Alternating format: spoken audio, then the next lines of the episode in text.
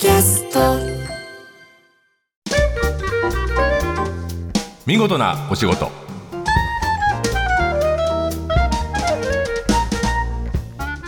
出版社マガジンハウスの編集者西田善太です。この時間は見事なお仕事。企業の中の人に直接お話を伺い見事な取り組みや新情報をお届けする番組です。え番組の最初に必ず見事なお言葉を話していますが、えー、今日の言葉この寒さ、えー、いつも思い出す言葉があります。まずは、えー、言ってみますね。ちょっと漢字が多いんで。秋サブ夏を経て冬厳しい春を含みて。これは、えー、民芸の運動を始めた、まあ、白樺派の文人でもある柳宗悦さんの言葉なんですけど秋サブというのは秋が寂しいと書きますね。秋サブ夏を経て。要は秋になるとすごく人恋しかったりあの景色を見て寂しく感じるけどそれはあの華やかな夏があったからなんだよと。あれを経験しているからこその秋だという話です。冬厳しい春を含めて。冬は厳しいけどどこかに春が含まれてるから耐えられるんだよという。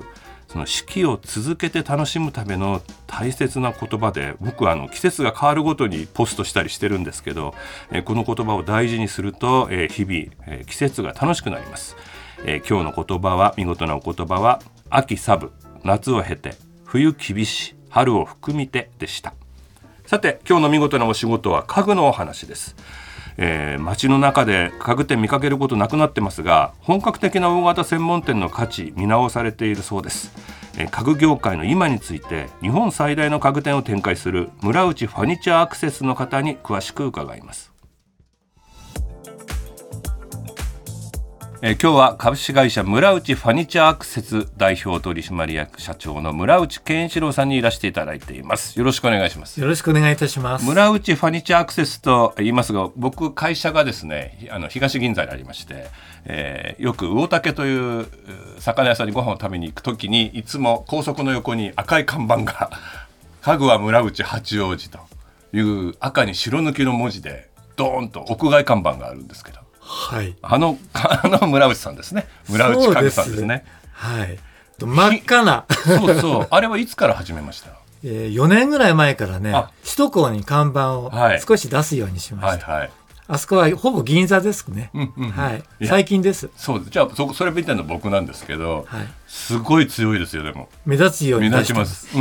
もともと村内家具はスタートは八王子はい、はい、八王子のね、うん、駅から8キロも離れた山の中。山の中。えっ、ー、と創業は何年なんですか？昭和23年の3月です。1948年。1948年、はい、はい、戦後ね、はい、まだ間もない頃です。そうですね、はい、えっ、ー、と最初は家具屋さん？初めは、はい、あの製材木工所を、木工所だったんだ。農家で、はい前に豚小屋があって、はい、それを改造して製材木工所がスタート、つまりもともと農家だったんですね八王子の山山沿いの。もうそこにずっと昔から住み着いて、はいはい、じゃあ、えっ、ー、とおじい様ですか？ひいおじい様ですか？だから私の祖父と父。あ父はまだ17歳でした、うんうんうん、いや八王子の町が、はい、あの戦終戦の直前に燃えて、はい、全部あの焼け野原になって、はい、学校が立ち始めて、うんうん、そして、えー、学校はできるんだけどそこに机も椅子もなくて、うん、地べたに子どもたちが座ってたからあのなんか家具ぐらい作れるんじゃないか。裏に山があるから。あそうか。それがスタート。木材はあるんですもんね、はい、あれホームセンターのなんか始まりみたいなもんですよね。そう。日本で初めて村内、ホームセンターっていうふうに名乗ったのが昭和44年の9月、はい。あのまだ1969年ですね。そう、はい、日本にホームセンターなかったんですよ、はい、ホームセンターというのはつまりインターのそばで車で行けるような場所に大きなスペースを取って、うん、まあ、家全部を面倒見ますっていう家具が並んでいるような場所。そうですそうです、うん、だから今のホームセンターではなくて、はい、とにかく巨大で、うん、住まいのすべてがこの一箇所であの賄えるっていうかそういうような住まいのショッピングセンターとしてそうですね。見本市みたいな感覚でね、うん、浮き立つような気持ちですよね。天井高くて広くて、えー、ダイニングのテーブルもソファーもテレビ台もベッドも、うん、そして子供の机も全部置いてあるってことですね。でもねティーカップからあそうなるほど。ロールス・ロイスまで。ロールス・ロイス、うん、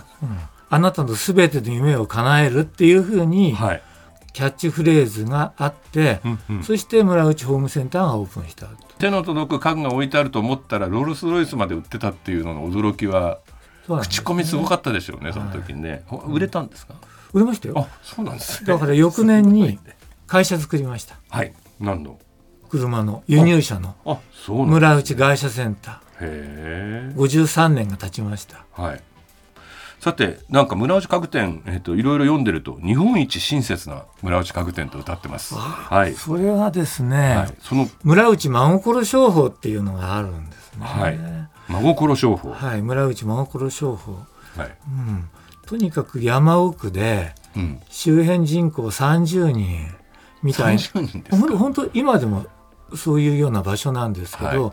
そういったところにあのわざわざ本当にご遠方からお客様が来てくれる。来ていただいて、うん、一人一人のお客様にやっぱりどんなふうにおもてなしをしたりやっぱりお買い求めいただくのかっていう部分でやっぱり本当にお客様に対しての感謝の気持ちというか、はい、とにかく親切に丁寧に優しく、一生懸命っていうのが創業の原点であるんですね。真心村内真心商法っていうのは村内に勤める人たちがじゃあ頭にたた体に染み渡らせる言葉というかあそう考え方。そうです、うんうん、そういうあの実際本も出版してまして、はい。えー、全従業員はそれを多分読んでると思います、はい、なんかあの3つの柱というのをあの調べてきたんですけどすべ、て物事、その1すべて物事を善意に解釈する。はい、はい。うん、いい言葉ですね。あの昔あの、えー、自宅があってそこに蚕、はいはい、養蚕をやっていて、そこからこうあの火が出て、はい、火？火事になって燃えてしまって、そうすると近所の人や何かに助けていただいて炊き出ししていただいてみたいなこととかもありましたけど、でもそういった悪いことや何かも全て善意に解釈しながら、それが今の村内につながってきたのかな火事は出したけどみんなの皆さんの優しさを知れたと思うということですね。そういうことです。はい、それねまあこれ今あの人間の進化は逆境に立った時に初めて分かるっていうようなことともあのやっぱりこの辺が村内真心商法の真髄ですけど、うん、やはりこう全て物事を善意に解釈するとかこの辺りですね。全て物事善意そして人間の進化本当の価値は逆境に立った時に分かると、うん、まあ、ピンチはチャンスとも言いますし村内真心商法の3つ目がちょっと僕読みますね。すごく印象的だったんで。たくさん買っていただいたお客様よりも少し買っていただいたお客様を大事にする。少し買っていただいたお客様よりも買わずに帰られるお客様をもっと大事にすると。たくさんね、うん、あのお買い物していただくと、うん、もうもう自然にね。そうか。もうありがとう。でも何も買わないでっていうお客様に対してはそういう対応がなかなかできないですよね。でもやっぱりまあ逆なんです。とにかくあのお客様に対して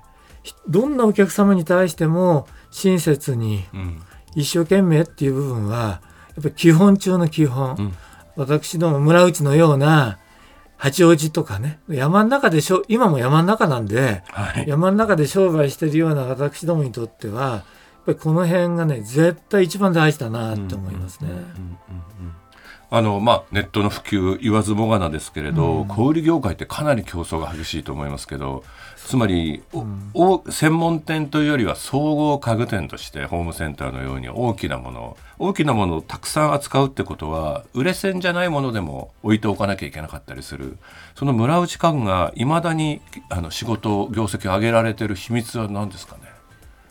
私どものね村内、はい、村内家具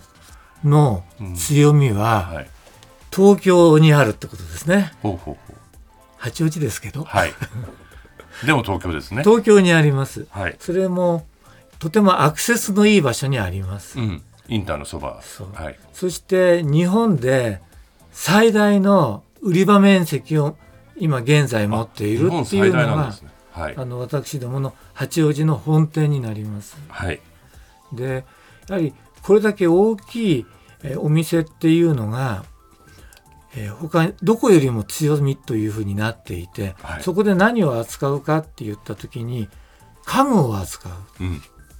効率がいい家具とか要は売れそうな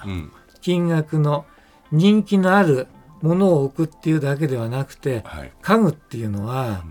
いろんな国のそれぞれの文化の中で作られてきていろんなデザインとか素材とかありますので、はい、本当に多様な家具の素晴らしさっていうのを来ていただいて見ていただけるっていうような部分でやれてるっていうのが私どもの強み特徴です。うん、あのえっ、ー、とね家具屋です。はい、ザ家具屋、はい、家具ばっかり、うん、で日本中で大手さんとかいっぱいありますけどここまで家具ばっかり、うん、あの夢中になって展示して売っている、えー、もうなんていう突き詰めようとしてる会社は、家具って効率が良くないもんですから場所取りますものね、こんな賢くないことをしてる会社はうちだけじゃないですか。まあそれが真心と思うのかもしれませんでもやっぱりきょあの厳しい競争がある中で、はい、存在感を持っていただくっていうことで言うと、うん、家具に特化して専門性を高めること。多分それだろうなって今思ってやってます。うん、まあ、ネットの販売もあの数多くなってきてるとはいえ家具ってあの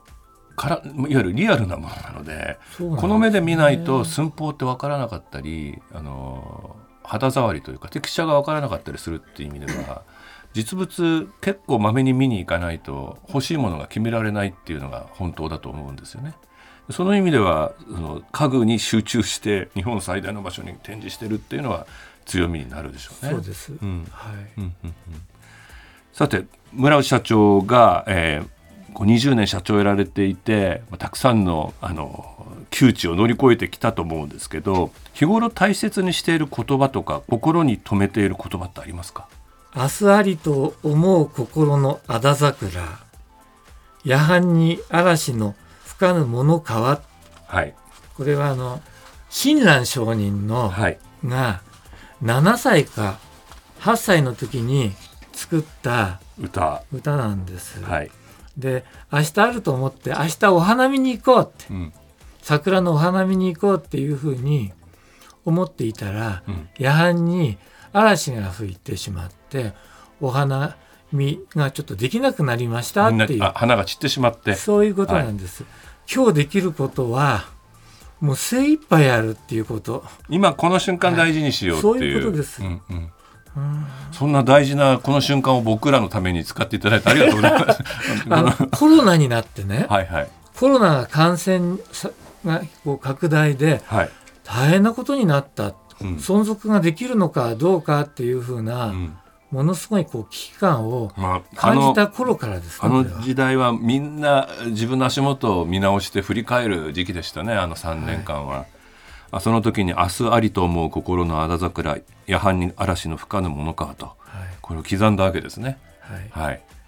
じゃあこれからも毎日毎日毎日毎日毎春毎春この言葉を確認してます。うん、はい。素晴らしい。